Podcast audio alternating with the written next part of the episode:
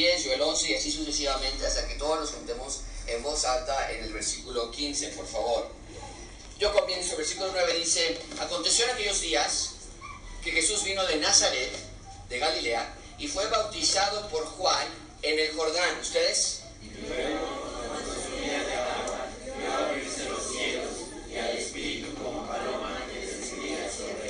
Y vino una voz de los cielos que decía, tú eres mi hijo amado, en ti tengo complacencia. Y estuvo allí en el desierto 40 días y era tentado por Satanás y estaba con las fieras y los ángeles le servían.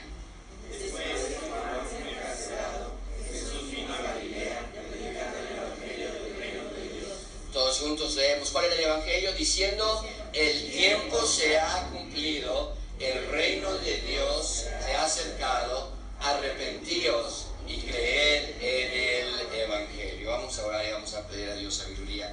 Yo te damos gracias por este tiempo que nos permites abrir la palabra. Señor, la necesitamos, necesitamos tu dirección, necesitamos tu iluminación. Más de una persona está esta mañana con dudas. Más de una persona está esta mañana aquí con problemas familiares, con hijos, salud, financieros. Y, y, todas estas cosas arrastran nuestra mente y ponen una carga sobre nuestra espalda en que no nos podemos ver la realidad espiritual. Porque nuestros ojos al abrirse la mañana piensan inmediatamente en ese un problema, o varios. Pero esta mañana te rogamos, Señor, que el texto que acabamos de leer no nada más sea una, un texto histórico y que nada más lo entendamos eh, científicamente, sino que tu Espíritu, Señor, nos abra nuestros ojos y podamos admirar la belleza de las Escrituras y la revelación del Señor Jesucristo. Te lo pedimos en el nombre de Cristo Jesús. Amén. El periódico Universal publicó esta mañana con el encabezado Tlatelolco Campo de Batalla.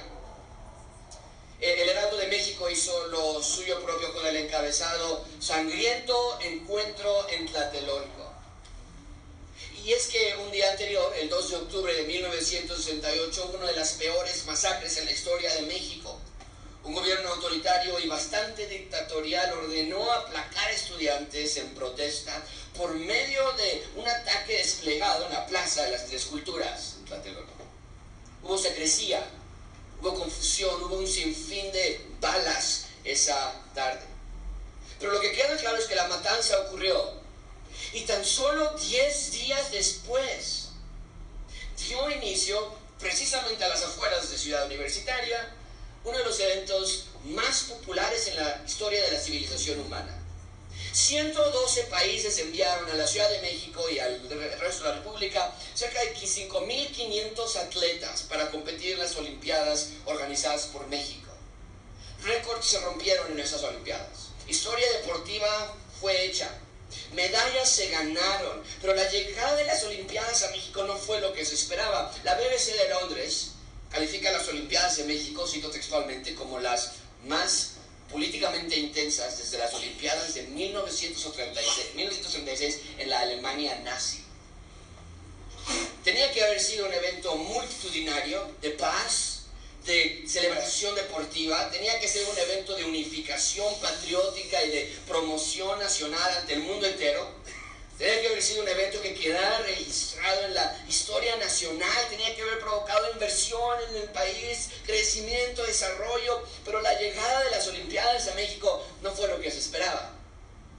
Y en un sentido similar, vamos a ver que el pueblo de Israel esperaba ansiosamente la llegada del Mesías. No podían dejar de contar los días para que llegara el reino de Dios a Israel, el reino del Mesías, un reino caracterizado por paz y prosperidad, con un Mesías que reinara con brazo de hierro y con sabiduría divina. Un líder que llevaría a la nación de Israel de nuevo a un lugar de orgullo e identidad nacional. Eh, tenía que ser un líder político, tenía que ser un líder comercial, tenía que ser un líder militar que pusiera a Israel no nada más por encima de la, del imperio que lo controlaba, sino sobre todo el mundo. Sobre, no nada más sobre Roma, sino sobre todo en las otras naciones. Y es que no había comparación. Los judíos pensaban, el imperio romano es un imperio gobernado por emperadores mortales. que se matan entre sí. Pero el que va a llegar a gobernarnos a nosotros, nuestro Mesías va a ser inmortal.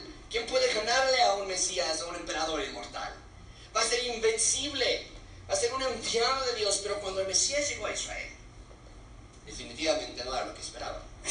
Cuando el, el reino de Dios apareció en la tierra, no era lo que esperaban, no era lo que querían. Eh, mucha atención con esto, no era lo que ellos creían que necesitaban. Amigos, el reino de Dios era algo prometido, esperado, ansiado por todos. En Isaías 42, 4 dice, no se cansará el Mesías, no se va a desmayar el Mesías hasta que establezca en toda la tierra justicia y las costas esperarán su ley. ¡Wow! ¿Qué clase de Mesías es este?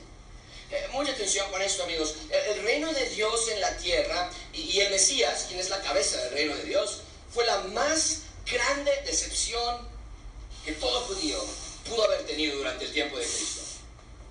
¿Por qué? Eh, lo vamos a ir estudiando, pero por ahora te puedo decir que era porque los judíos solamente querían un líder político. Y no se dieron cuenta que Dios quiere solucionar el verdadero problema de la humanidad, que no es político, sino es espiritual. Pero nosotros hacemos lo mismo, ¿no es cierto? Si somos sinceros, la mayor parte de nuestros días pasan con preocupaciones que no son espirituales, ¿no es cierto? No te despiertas en la mañana y dices, tus ojos se abren y dices, Señor, ayúdame a aplicar las verdades espirituales que escuché el sermón de ayer. No.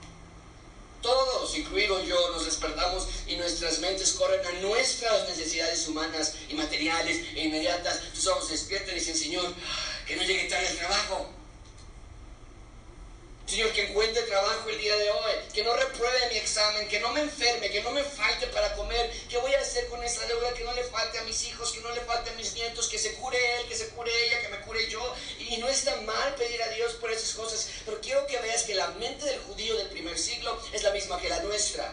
Que nos vaya mejor. A mí y a los míos. Y lo que Dios te quiere decir esta mañana por medio de este texto, amigo, es lo mismo que les quiso decir a los creyentes romanos que recibieron este evangelio.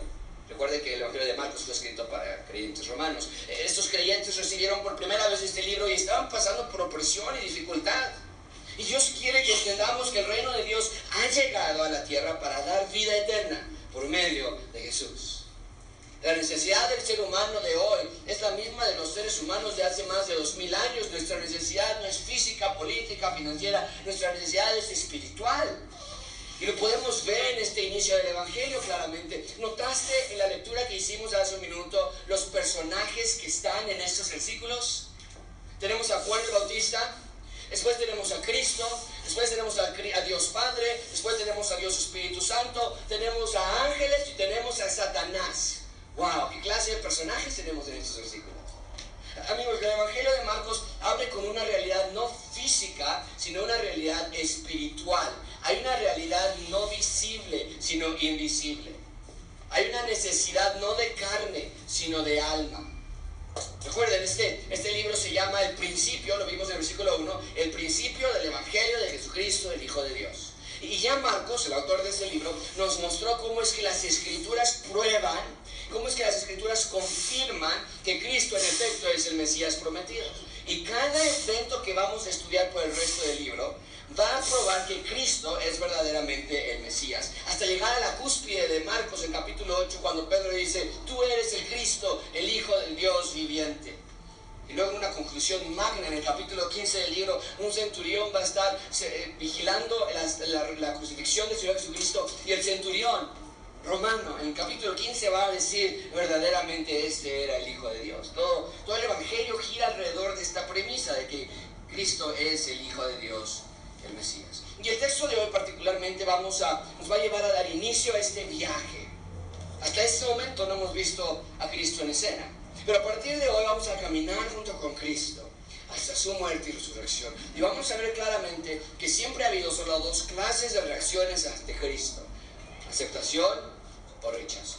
Hoy vamos a estudiar el reino de Dios afirmado, vamos a ver el reino de Dios probado y finalmente veremos el reino de Dios anunciado. Así que comencemos con el reino de Dios afirmado. Versículo 9. aconteció en aquellos días. Nos tenemos que detener allí. Quiero notar dos aspectos importantes en estas primeras palabras del versículo 9. Lo primero que quiero que noten es las palabras con las que empieza versículo 9, aconteció en aquellos días.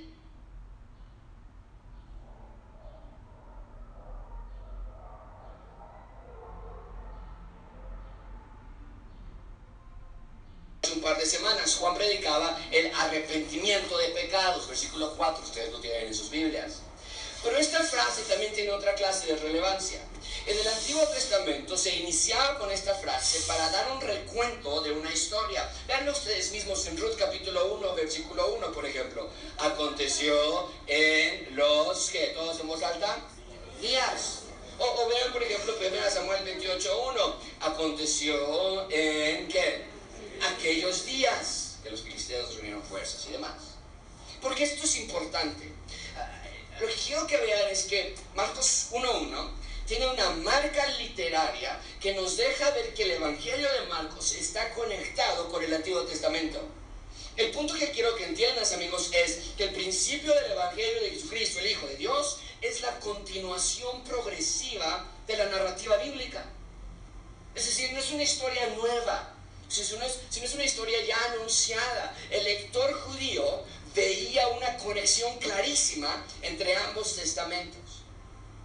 Pero lo segundo que quiero que noten de estas cuatro palabras es que Marcos se salta varios eventos importantes de la vida de Cristo.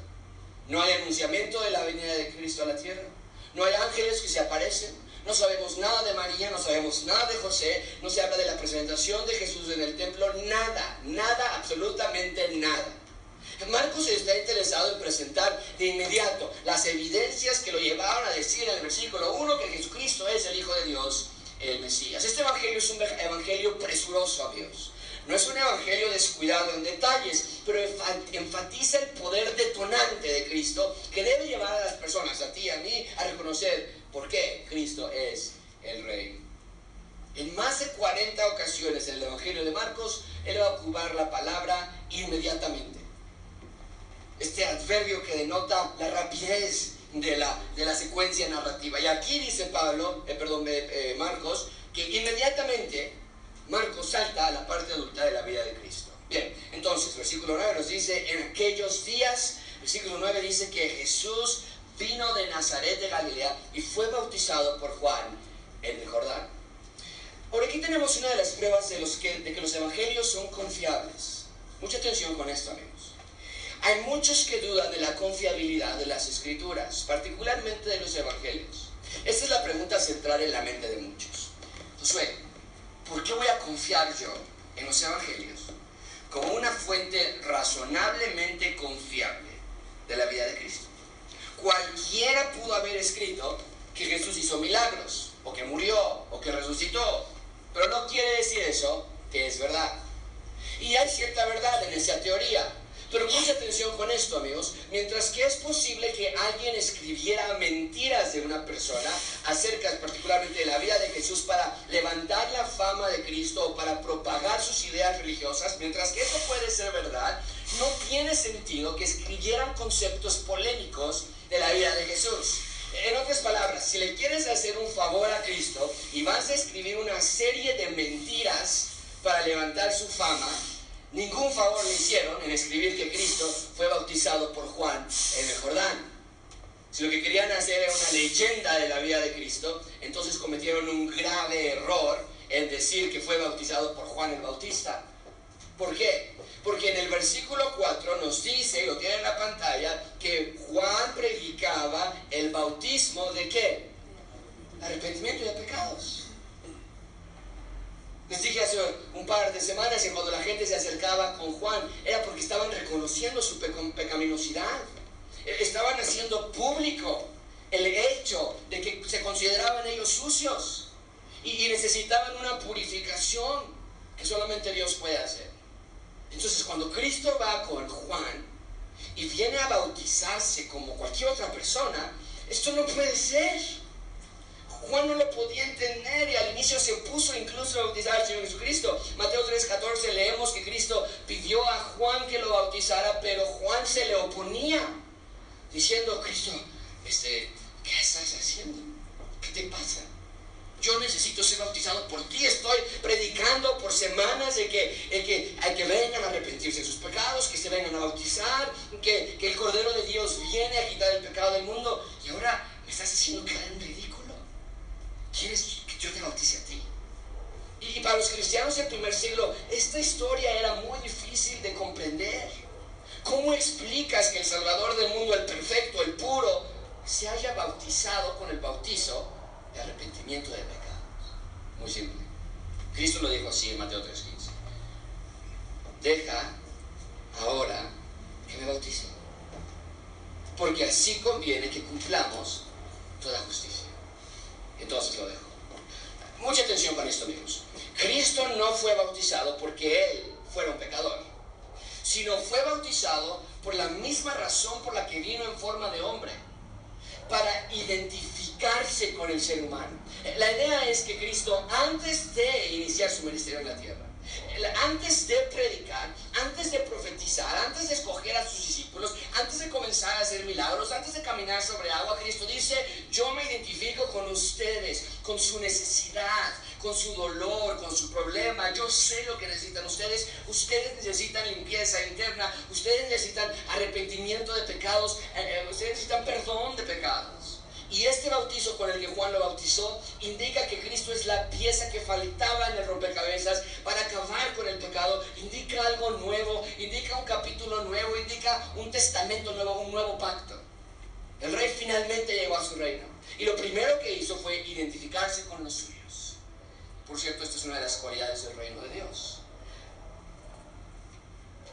Ahora, un rey no podía hacer eso.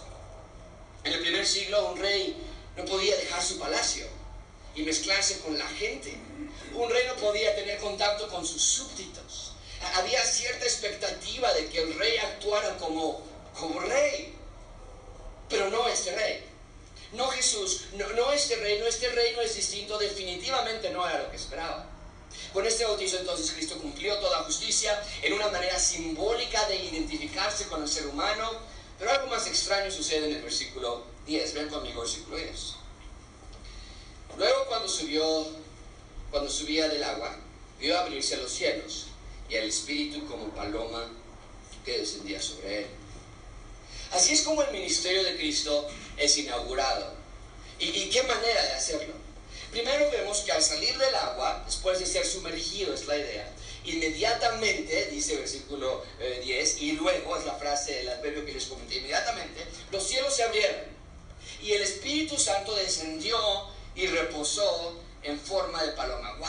¡Qué imagen! ¡Qué evento tan espectacular sucedió allí! Mucha atención. Desde aquí vemos la clase de reino que Dios trajo a la tierra.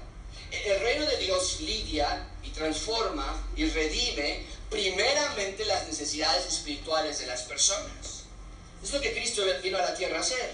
Y por eso el Espíritu Santo desciende sobre él. Así tenía que ser porque así había sido profetizado. Y si este evento no hubiera ocurrido, entonces Cristo no fuera el Mesías. En Isaías 11, 1 y 2, nos, el profeta nos dice que en el futuro va a salir una vara del tronco de Isaí y un vástago retoñará de sus raíces. Esto es, vendrá uno de la familia de David, del rey que va a salir y va a ser un vástago y va a retoñar, versículo 2, y va a reposar sobre él el espíritu de Yahweh, espíritu de sabiduría, espíritu de inteligencia, espíritu de consejo, espíritu de poder, espíritu de conocimiento y de temor de Yahweh. Tenía que haber una perfecta unión entre Dios Padre, Dios Hijo y Dios Espíritu Santo. Y vemos que cuando el Espíritu de Dios desciende sobre Cristo, era para confirmar que en realidad Cristo estaba siendo enviado en el poder del Espíritu, como Isaías lo había prometido. Mucha atención amigos, la, la Santa Trinidad es unidad entre sí. Diferentes roles, diferentes personas, pero solo un Dios. Dios Padre envió a Dios Hijo en el poder de Dios Espíritu Santo. Y en este pasaje claramente vemos la Trinidad actuando armoniosamente. Y noten que todo esto se está haciendo para rescatar al perdido.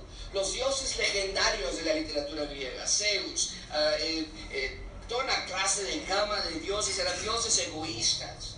lujuriosos, narcisistas, pero no nuestro Dios. Dios es un Dios de gracia y amor a una humanidad que no merecía gracia y amor. Noten conmigo el versículo 11. Mira una voz de los cielos que decía, tú eres mi hijo amado, en ti tengo complacencia. Ahora este versículo es increíble, porque, y muchísima atención con esto, lo que Dios Padre dice en este versículo, mucha atención, estas palabras del versículo 11 son una colección de tres diferentes citas del Antiguo Testamento. ¿A qué me refiero con esto? Veanlo ustedes mismos. Dice versículo 11, vino una voz de los cielos. Esta primera parte del versículo 11, Dios Padre está citando textualmente Isaías 64.1. Dice Isaías 64.1, oh si rompieses los cielos y descendieras y a tu presencia se escurrieren los montes. Como fuego abrasador de fundiciones, fuego que hace hervir las aguas para que hicieras notorio tu nombre a tus enemigos y a las naciones temblasen en tu presencia. E, eso es lo que sucedió exactamente. En el Antiguo Testamento se pide que Dios abra los cielos, rompa los cielos y descienda. Y Marcos nos dice, eso sucedió. La segunda parte de Marcos capítulo 11, del capítulo 1, versículo 11, dice que se abrieron los cielos, vino una voz de los cielos y dijo, tú eres mi hijo. Esa segunda parte es lo que el Salmo 2 nos dice. Salmos 2 dice Yahweh, yo voy a publicar el decreto. Yahweh me ha dicho, mi hijo eres tú. Yo te engendré hoy. Pídeme y te daré por herencia a las naciones y como posesión tuya los confines de la tierra. Amigos, cuando Marco nos dice en 1.11 que una voz vino de los cielos y dijo, tú eres mi hijo amado, no es una casualidad, sino es un cumplimiento de lo que Dios ya había dicho en Salmo 2. Y cuando el Antiguo Testamento nos dice que enviaría a su hijo, no estaba hablando en términos reproductivos biológicamente, sino que la misma presencia de Dios descendería en la persona de Dios Hijo, la segunda persona de la Trinidad. Y finalmente, Marcos nos dice que esta voz del cielo se abrió el cielo y dijo, este es mi hijo amado, en ti tengo Esta última parte de lo que Dios Padre está diciendo está haciendo referencia a la historia de Abraham. Dios le pidió en el Antiguo Testamento a Abraham, Abraham, lleva a sacrificar a tu hijo. Versículo, 22, versículo 2 de Génesis 22 dice así, dijo Dios, toma ahora tu hijo, tu único hijo, Isaac, a quien amas, y vete a tierra de Moria y ofrécelo allí en holocausto sobre uno de los montes que yo te diré. La orden parecía fríamente brutal. Ve al monte Moria, ejecuta a tu hijo, a tu único hijo, a tu hijo amado. Y nosotros nos preguntaríamos, ¿por qué? ¿Qué clase de Dios hace algo así? Pero mucho cuidado porque la historia no termina allí sino que Dios detiene a Abraham antes de sacrificar a su hijo, y ya con el cuchillo en la mano, a punto de matarlo, ya con Isaac sobre el altar, ya con su hijo, su único hijo, su hijo amado a punto de ser asesinado, y Dios lo detiene. Le dice a Abraham, Isaac no tiene que morir. Observa qué hay detrás de ti. Y entonces leemos que cuando voltea a Abraham, alzó Abraham sus ojos, y miró, y he aquí a sus espaldas un carnero. Isaac no tuvo que morir porque alguien más murió en su lugar. Amigos, lo que Dios Padre quiso decir con la frase, tú eres mi hijo amado, quiere decir algo muy simple. El carnero que murió en lugar de Isaac representa a Cristo, al, único amado Hijo de Dios. Pero él, Cristo, a diferencia del carnero, tendrá poder sobre la muerte, sobre el pecado, sobre Satanás y será el rey sobre el reino de Dios. Amigo, esta mañana no puedo seguir adelante sin enfatizar que Cristo es el Cordero que quita el pecado del mundo. Así que cree en Él. Al igual que con Abraham e Isaac, Dios ya proveyó a ti el medio por el cual puedes ser salvo. No tienes que morir eternamente, sino que Dios quiere que tengas vida y que la tengas en abundancia. Amigo, el reino de Dios es perdón de pecados a todo aquel que quiera ser ciudadano de este reino, a todos aquellos que quieran a Cristo como su rey. Así que si tú estás aquí y ya eres salvo, quiero que recuerdes que tu vida debe girar alrededor de Cristo, que tu salvación fue pagada por precio, que eres un ciudadano del reino de Dios. Que regocíjate en Él, encuentra tu máximo gozo en Él. ¿Te encuentras desanimado esta mañana? ¿Te encuentras frío a las cosas de Dios? Ya no lees tu Biblia como antes. Ya no sientes ese fuego que antes había en ti. Te cuesta trabajo compartir con otros de tu fe. Te quedas dormido cuando oras o ni siquiera oras. Te animo esta mañana con la autoridad de las escrituras a que te enamores de Cristo, a que veas que esto no fue una broma para Dios, sino que por medio de su bautizo Dios confirmó a Cristo como el enviado de Dios para que tú le sigas. No me intercambies por los placeres temporales que el mundo te ofrece. Hebreos 10, 19, 29, perdón, nos habla acerca de una advertencia para aquellos que tomemos a la ligera nuestra salvación. ¿Cuánto mayor castigo piensan que merecerá el que pisoteare al Hijo de Dios? ¿Cuánto castigo piensas que merecerá el que tuviere por inmunda la sangre del pacto en la cual fue certificado? Así que no lo hagas. Toma atención. Y si estás aquí esa mañana y nunca has confiado en el Señor Jesucristo como Salvador, hoy es el día en que puedes arrepentirte de tus pecados y recibir perdón y misericordia. Bien, ahí tenemos el reino de Dios confirmado por medio del bautizo, por medio de la aparición de la Trinidad, por medio del Espíritu Santo, llenando al Señor Jesucristo para actuar. Vamos a hablar más de eso en un minuto. Pero ya que Marcos nos dio esta primera evidencia de la divinidad y la misión de Cristo, ahora en segundo lugar, Marcos nos da el reino de Dios probado. El reino de Dios probado. Vean conmigo versículo 12. Y luego el Espíritu le impuso al desierto. Tenemos que entender esto, amigos.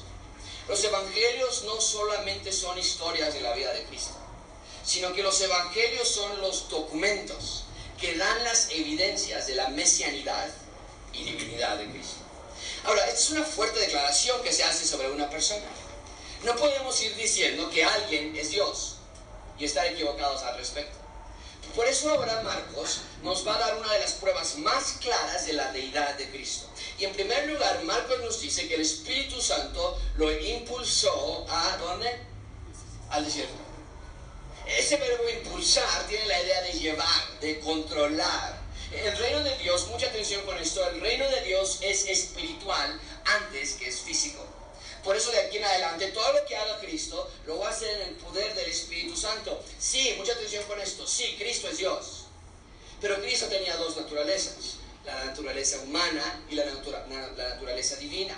Y cuando decimos que Cristo actuó en el poder del Espíritu, nos referimos a que la parte humana de Cristo fue controlada absolutamente por medio del Espíritu Santo. ¿Y por qué es importante esto, amigos? Porque Cristo nos puso el ejemplo a cómo actuar bajo el poder del Espíritu Santo. De tal modo que tú también puedes actuar bajo el Espíritu Santo. ¿Qué quiere decir vivir bajo la influencia del Espíritu Santo? Algunas personas podrían llegar a pensar que el Espíritu Santo, la influencia del Espíritu Santo es que hables en diferentes clases de idiomas, o que hagas diferentes sonidos con tu, o que te pongas en el suelo y te pongas a brincar o a, convulsionar, pero no es lo que la palabra de Dios enseña. Vivir bajo el Espíritu son tres cosas muy sencillas. Leer la palabra de Dios, alimentarte, nutrirte de la palabra de Dios. El creyente que no lee la palabra de Dios es un creyente en absoluta anorexia espiritual. Número dos, obedecer la palabra de Dios. Poner en práctica lo que lees. Aplicarlo a tu vida. Tomarlo con seriedad. Meditarlo y aplicarlo. Pensarlo y hacerlo. Es el salir y, decir, ayúdame Señor, en el espíritu y no enojarme. Con tu espíritu. Porque yo no puedo. Tengo todas las razones para enojarme con mi esposo. Tengo todas las razones para enojarme con mis hijos. Tengo todas las razones para ir haciendo corajes por periférico en la hora pico. Pero en ti puedo hacerlo. Y en tercer lugar, sabemos que no vamos a lograrlo todos los días. Es confesar nuestro pecado. A veces lo queremos guardar debajo de, una alfombra, debajo de, una, de, la cama y echar la basura por ahí. Y si, ay, no, no, no, qué vergüenza decirle a Dios otra vez que me perdone. Pero dice Dios, no, quieres vivir bajo el Espíritu, confiesa tu pecado. De otra manera te va a ir alejando más. Esto es la vida del creyente, amigos. Noten que no dije que tienen que hacer buenas obras. No está ahí. Vivir bajo el Espíritu Santo no quiere decir que vas a hacer buenas obras. Las buenas obras sí van a fluir naturalmente de ti cuando vivas bajo el Espíritu. A veces queremos hacerlo al revés. No, primero tengo que portarme bien para ver cómo es vivir bajo el Espíritu. Y dice Dios, no. Primero tienes que alimentarte y aplicar y pedir perdón. Y las obras buenas van a ir fluyendo de ti. Dios va a hacer esa buena obra en ti. Nosotros creemos que las buenas obras no son necesarias para la salvación, pero creemos que sí son evidencia de tu salvación. Es lo que vemos en la vida de Cristo, en su naturaleza humana. Recuerden, dos naturalezas de Cristo. En su parte humana, Él actuó bajo el poder del Espíritu Santo. Bien, ¿qué sucedió en el desierto entonces? ¿Por qué llevó al Espíritu Santo al desierto a Cristo? Versículo 13. Y allí estuvo en el desierto, ¿cuánto tiempo? Esta sección es absolutamente fascinante. Levanta tu pluma y prepárate para anotar estos detalles. El Evangelio de Marcos no nos da detalles de la tentación de Cristo. Mateo y Lucas nos hablan de todos los detalles de la tentación de Cristo. Nos dice que fue tentado y cuántas tentaciones, de qué se trataban. Mateo toma 11 versículos para hablar de la tentación. Lucas toma 13 versículos para hablar de la tentación de Cristo. Marcos solamente escribe uno. Eso puede ser por varias razones. En primer lugar, puede ser que nada más escribió un versículo porque Marcos personalmente no estuvo presente en los eventos que había del Señor Jesucristo. O puede ser que Marcos escribió nada más un versículo porque Marcos no llevó esa investigación exhaustiva que hizo Lucas para escribir su evangelio. Pero cuando entendemos que los evangelios no son biografías separadas, sino más bien un compendio que juntos forman la vida de Cristo. Entonces vemos que Dios permitió que Marcos fuera más conciso que los demás. Y sin embargo hay tanto que podemos ver en este versículo. En primer lugar, vemos que Cristo estuvo en el desierto, ¿cuántos días? 40 días. Hace un par de semanas, no ya les dije de otro grupo de personas que también estuvieron en el desierto miles de años antes de que Cristo naciera ¿Quién fue? La nación de Israel.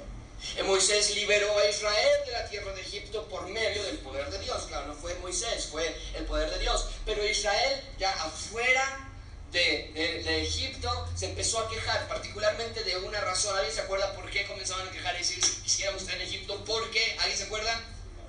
La comida. La comida.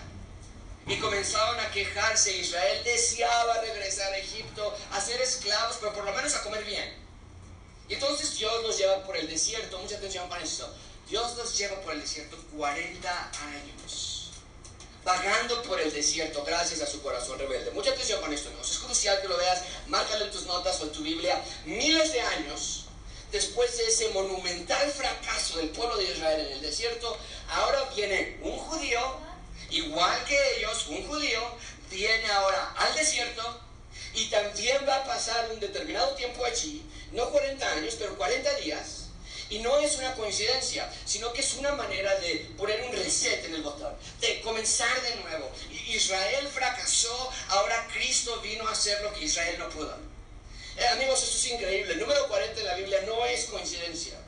Cuando Israel, eh, cuando el mundo, perdón, fue juzgado por Dios para en los tiempos de Noé, ¿sabes cuántos días llovió sobre la tierra? Está en la pantalla. ¿Sabes cuántos días llovió sobre la tierra? ¿Cuántos días? Cuando Moisés subió al monte Sinaí para recibir la ley de Dios, ¿sabes cuántos días estuvo en el monte Sinaí recibiendo la ley de Dios? Cuando Israel llegó por fin a su tierra prometida, enviaron espías para revisar la tierra, para ver quiénes vivían ahí, y tardaron, ¿cuántos días? Cuando el gigante Goliat se presentó a Israel a burlarse en frente de Israel y decir nadie de ustedes se puede ganar, ¿sabes cuántos días pasaron antes de que llegara David y eliminara a este gigante? 40 días. Cuando Jonás llegó a Nínive a anunciar, hey, Dios va a destruir esta ciudad y Dios les está dando 40 días para arrepentirse.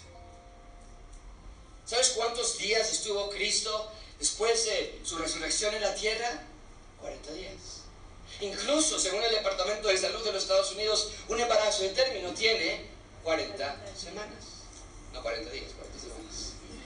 Ese es el punto, amigos. El que Cristo estuvo 40 días en el desierto no es cualquier cosa, es una prueba, es un momento clave en el proceso de redención. Si Cristo no hubiera estado allí 40 días, la prueba hubiera sido inconclusa, incompleta. Israel lo intentó en el Antiguo Testamento, intentó seguir a Dios y por 40 años falló. Y Cristo va a hacer en 40 días lo que la nación de Israel no pudo hacer en 40 años.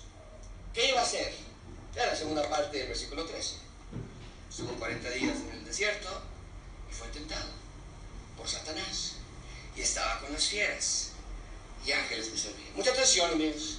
Cristo fue al desierto exclusivamente para una sola cosa en su tiempo allí, ser tentado. Nada más. Ser constantemente tentado. Satanás es el tentador. No es lo que, lo, que nos dice Pablo en 1 Tesalonicenses 3:5. Yo pudiendo soportar más, envié para informarme de vuestra fe. No sea que hubieses tentado quién? El tentador. Todos nosotros, tú que estás sentado allí y yo que estoy de pie aquí, sucumbimos todos los días ante el tentador. Todo ser humano cae ante el tentador. A veces, como dice Santiago, somos tentados por nuestra propia concupiscencia. Pero muchas otras veces es Satanás que nos tienta. Quiere que nos rebelemos contra Dios. Quiere que pensemos que el placer de pecar es mejor que el placer de obedecer a Dios. Alguien puede pensar en los primeros dos seres humanos que fueron tentados en la historia del universo. ¿Quiénes fueron? Adán y Eva.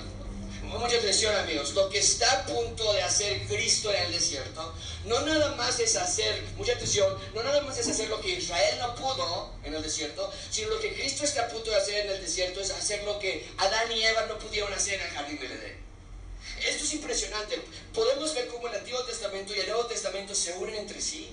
Adán y Eva no resistieron al tentador y de allí el ser humano y la creación han sufrido el efecto del pecado. Israel como nación de Dios no pudo obedecer la ley de Dios que Dios dio a Moisés. Pero Cristo, como cantamos en el canto hace un momento, Cristo basta. Jesucristo es suficiente. Tú no puedes resistir al tentador siempre. ¿Te has dado cuenta de eso? Tus hijos se dan cuenta que no puedes resistir al tentador siempre. Tu esposo se da cuenta que no puedes resistir al tentador siempre. Tú te das cuenta que no puedes resistir al tentador siempre. Tú no puedes obedecer la ley de Dios siempre. ¿Te has dado cuenta de eso? ¿Lo has notado acaso en algún momento de tu vida? Que no puedes siempre obedecer la ley de Dios. Yo sí. Yo lo he notado. Pero Cristo venció. Cristo sí pudo hacerlo. Cristo lo hizo como ningún otro ser humano lo logró. Y ahora ha probado que es Dios entonces, porque ningún ser humano puede hacer lo que nosotros Solamente Dios puede hacerlo, porque Cristo es Dios. Pero de aquí, y aquí viene algo importante que tienes que aprender, de aquí sale otra importante lección. Te dije que Cristo tiene dos naturalezas, la humana y la divina. De tal forma que Cristo nos mostró en su naturaleza humana que sí es posible resistir la tentación con ayuda del Espíritu Santo. Santiago 4.7 lo dice así. Someteos, pues, a Dios resistir al tentador y huirá de vosotros. Pero es difícil, Josué, claro que lo es.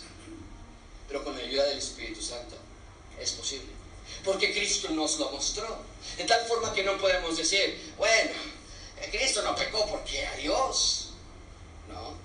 Porque Cristo, aunque era Dios, actuó también en su naturaleza de ser humano y aún allí en su naturaleza de ser humano se mantuvo inmune ante los ataques del tentador gracias al poder del Espíritu Santo él. Ahora vas a poder decir, ok, voy a resistir al tentador, Josué, voy a resistir al tentador con el Espíritu Santo, pero voy a caer. ¿Qué hago cuando caigo? Y recordamos entonces nosotros, como el canto lo dice, nuestras faltas son muchas, pero su gracia es mayor. Bien, entonces Cristo fue tentado al final de los 40 días, nos dice el versículo 13, que era tentado por Satanás, estaba con, con las fieras y los ángeles le servían. Noten los eventos celestiales, ángeles y Satanás y fieras ocurriendo durante el tiempo de Cristo. El hombre no podía llegar al reino de Dios por sí solo, por eso el reino de Dios tuvo que llegar a la tierra. Satanás trató entonces de tentar al Mesías, pero Marcos ya nos dijo desde el versículo 1, que Jesucristo es el Hijo de Dios. Y por lo tanto, con esta prueba se establece Cristo como el único ser humano que no ha pecado. Y por lo tanto el único ser humano que puede dar su vida en rescate por muchos. Bien, finalmente vean conmigo entonces el reino anunciado. El reino anunciado, versículo 14. El reino de Dios anunciado. Dice la palabra de Dios, después que Juan fue encarcelado, Jesús vino a Galilea predicando el Evangelio del reino de Dios. Bien, marquen esto por favor. Solo después de haber resistido su tentación, entonces su ministerio comienza. ¿Notaron eso? No fue al revés. Solo después de haber resistido su tentación, el ministerio de Cristo comienza. Ahora, con respecto al inicio de su ministerio, tengo que darte estos datos, creo que son importantes que lo sepas. Sabemos que Cristo, nos dice Lucas, nació durante el tiempo de Herodes. Mateo nos dice que Herodes quiso matar a todos los bebés y eh, María y José se lo llevaron a Egipto para esconderlo de Herodes. Pero nosotros sabemos que Herodes, históricamente sabemos que Herodes murió en el año 4 antes de Cristo. Entonces, sabiendo que los bebés que mataba Herodes eran menores a dos años, podemos llegar a la conclusión, y puedes escribirlo en tus Biblias, es un dato importante, pero puedes escribir que sabemos que Cristo tuvo que haber nacido entre el año 6 o el año 4 antes de Cristo. Es decir, que Cristo no nació en el año 0, sino antes. También sabemos que Cristo inició su ministerio cuando tenía 30 años de edad. Entonces, para que sus Biblias también. Cristo tuvo que haber iniciado, iniciado su ministerio, si nació entre el año 6 o 4 antes del año 0, tuvo que haberlo iniciado en el año 24 o 26 después de Cristo. Ahora, mucha atención con esto. Entre el versículo 13, la tentación de, de Jesucristo, y el versículo 14, comenzar a predicar, predicar el Evangelio, hay un lapso de seis meses de tiempo. Seis meses. Entre el versículo 13 y el versículo 14. Marcos se salta esta información, pero Mateo y Lucas nos la dan. Después de que Cristo se bautizó y el cielo se abrió y la Trinidad se apareció, Cristo regresó a Galilea Juan se quedó predicando y bautizando en, el Jordán. Y después Juan el Bautista es encarcelado, es arrestado. Y Marcos nos va a decir, de una manera increíble, nos va a decir por qué fue arrestado en el capítulo 6. Después que lleguemos en el capítulo 6, Marcos nos va a dar un recuento. Nos va, es como si nos diga, oigan, ¿se acuerdan de que les dije que estaba encarcelado Juan? Les voy a decir por qué. Y nos lo da en el capítulo 6. Pero por ahora solamente nos dice que Juan fue arrestado. Y esto es importante porque Juan ya había dicho que Cristo era el Mesías. Juan ahora está arrestado, está a punto de ser asesinado. Y ahora sí Cristo, ya con Juan descendiendo en el arresto y a punto de desaparecer, dijo Juan, yo es necesario que yo mengue y que Cristo crezca. Entonces ahora sí que sucede eso. Cristo ahora, versículo 14 dice que iba predicando el Evangelio. Eso es lo que hace Cristo. No vino a poner una institución política. No vino a derrocar a Roma. No vino a instalar un gobierno. Cristo vino a liberar presos espirituales, no políticos.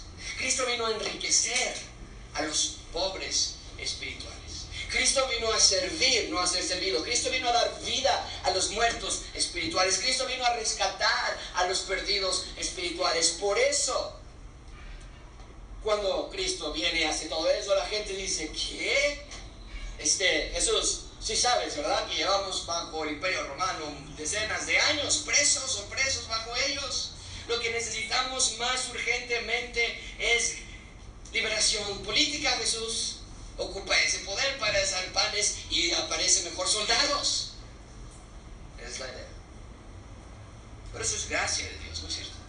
El darnos lo que Él, mucha atención con esto, el darnos lo que Él sabe que necesitamos, aun cuando tú no sabes que lo necesitas.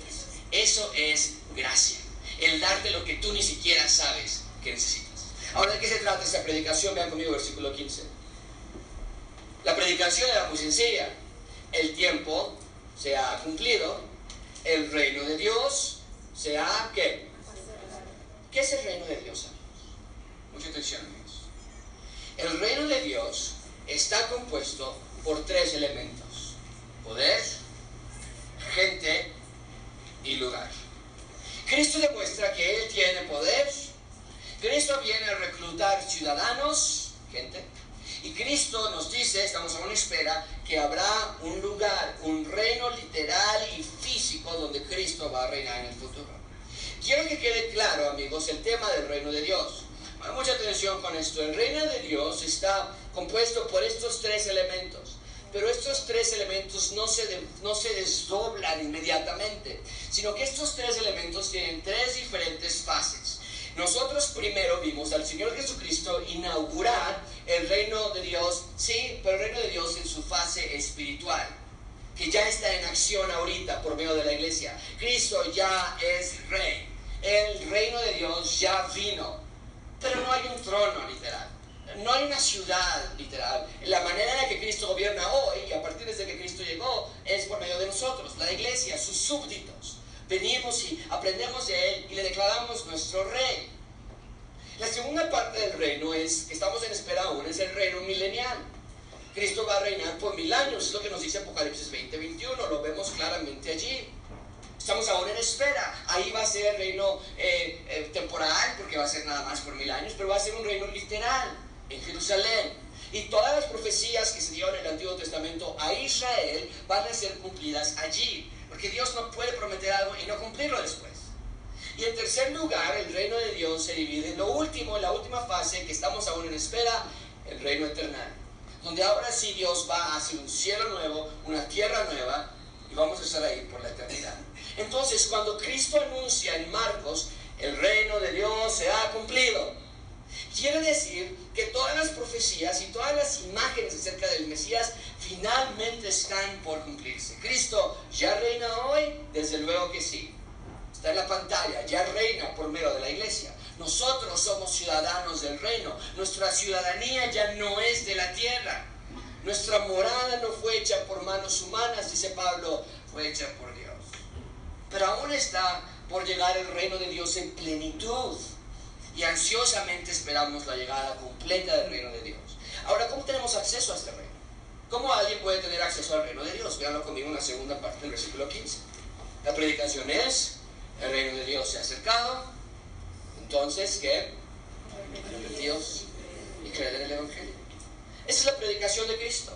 Ya que se identificó con el ser humano por medio de su bautizo, ya que mostró su deidad y su perfección por medio de su prueba, ahora voltea a los seres humanos y les dice, hey, ¿me vieron? ¿Vieron el bautizo? ¿Vieron la Trinidad? Hey, ¿vieron cómo fui al desierto e hice en 40 días lo que ustedes no pudieron hacer en 40 años desde el inicio de la historia con Adán y Eva? Entonces ahora volteo a ustedes y les digo, ¿vienen o no? ¿Me siguen o no? ¿Vas a arrepentirte y creer en mí o no? ¿Vas a tomar lo que solamente yo te puedo dar o no? ¿Dónde estás parado usted? Cristo voltea les dice arrepiéntanse y crean en el Evangelio del Reino de Dios o no van a creer. La orden es clara, amigos. Arrepentidos y crean en el Evangelio. ¿Cuál Evangelio?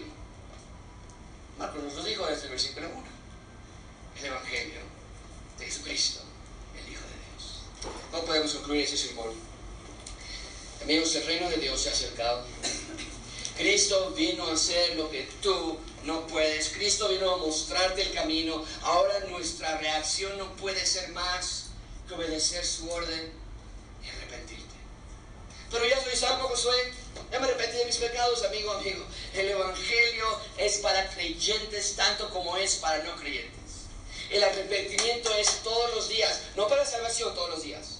Porque cuando te arrepientes esa primera vez, Dios perdona todo, pasado, presente y futuro pero nos arrepentimos todos los días de lo que hacemos o lo que no hacemos. Así que hazlo. El reino de Dios se ha acercado, gracia abundante. Cristo vino, Cristo vino por ti. El reino de Dios se ha acercado, entonces no persigas más sueños vanos. No lastimes más el nombre de Cristo con tu doble vida. No te escondas más de Dios sino que sal y disfruta los destellos de la gracia de Dios sobre tu vida. Ora todos los días, lee tu Biblia, sé espiritual, vive para Dios, sé un ciudadano activo en el reino de Dios. Y sal y dile a tus amigos, hey, familiares, hey, vecinos, hey, el reino de Dios se ha acercado, arrepiéntanse ahora y crean en el Evangelio. Vamos a orar. Señor, te damos gracias por este tiempo que podemos tener Gracias por tu palabra. Señor, tú no te equivocas. Tú eres un Dios de verdad. Te rogamos, Señor, que ahora tú nos guardes de todo mal y nos ayudes, Padre, a seguirte a ti como nuestro Rey. En este reino que estamos eh, huéspedes en un ambiente hostil y corrupto. Estamos sentados aquí, Señor, y pensamos, sí, sí, sí, sí, sí, sí ya, ahora sí ya quiero y, lo voy a intentar, y sí, sí, cierto, es verdad, mis dioses ajenos, sí, pero mañana, en la oficina, en WhatsApp, en la tele, con los amigos, en la escuela, Señor, tan fácil olvidamos. Así que danos fuerza en el Espíritu. Ayúdanos, Señor. Convence de nuestro pecado. Y que seamos sinceros y puros ante ti. En el nombre de Cristo Jesús.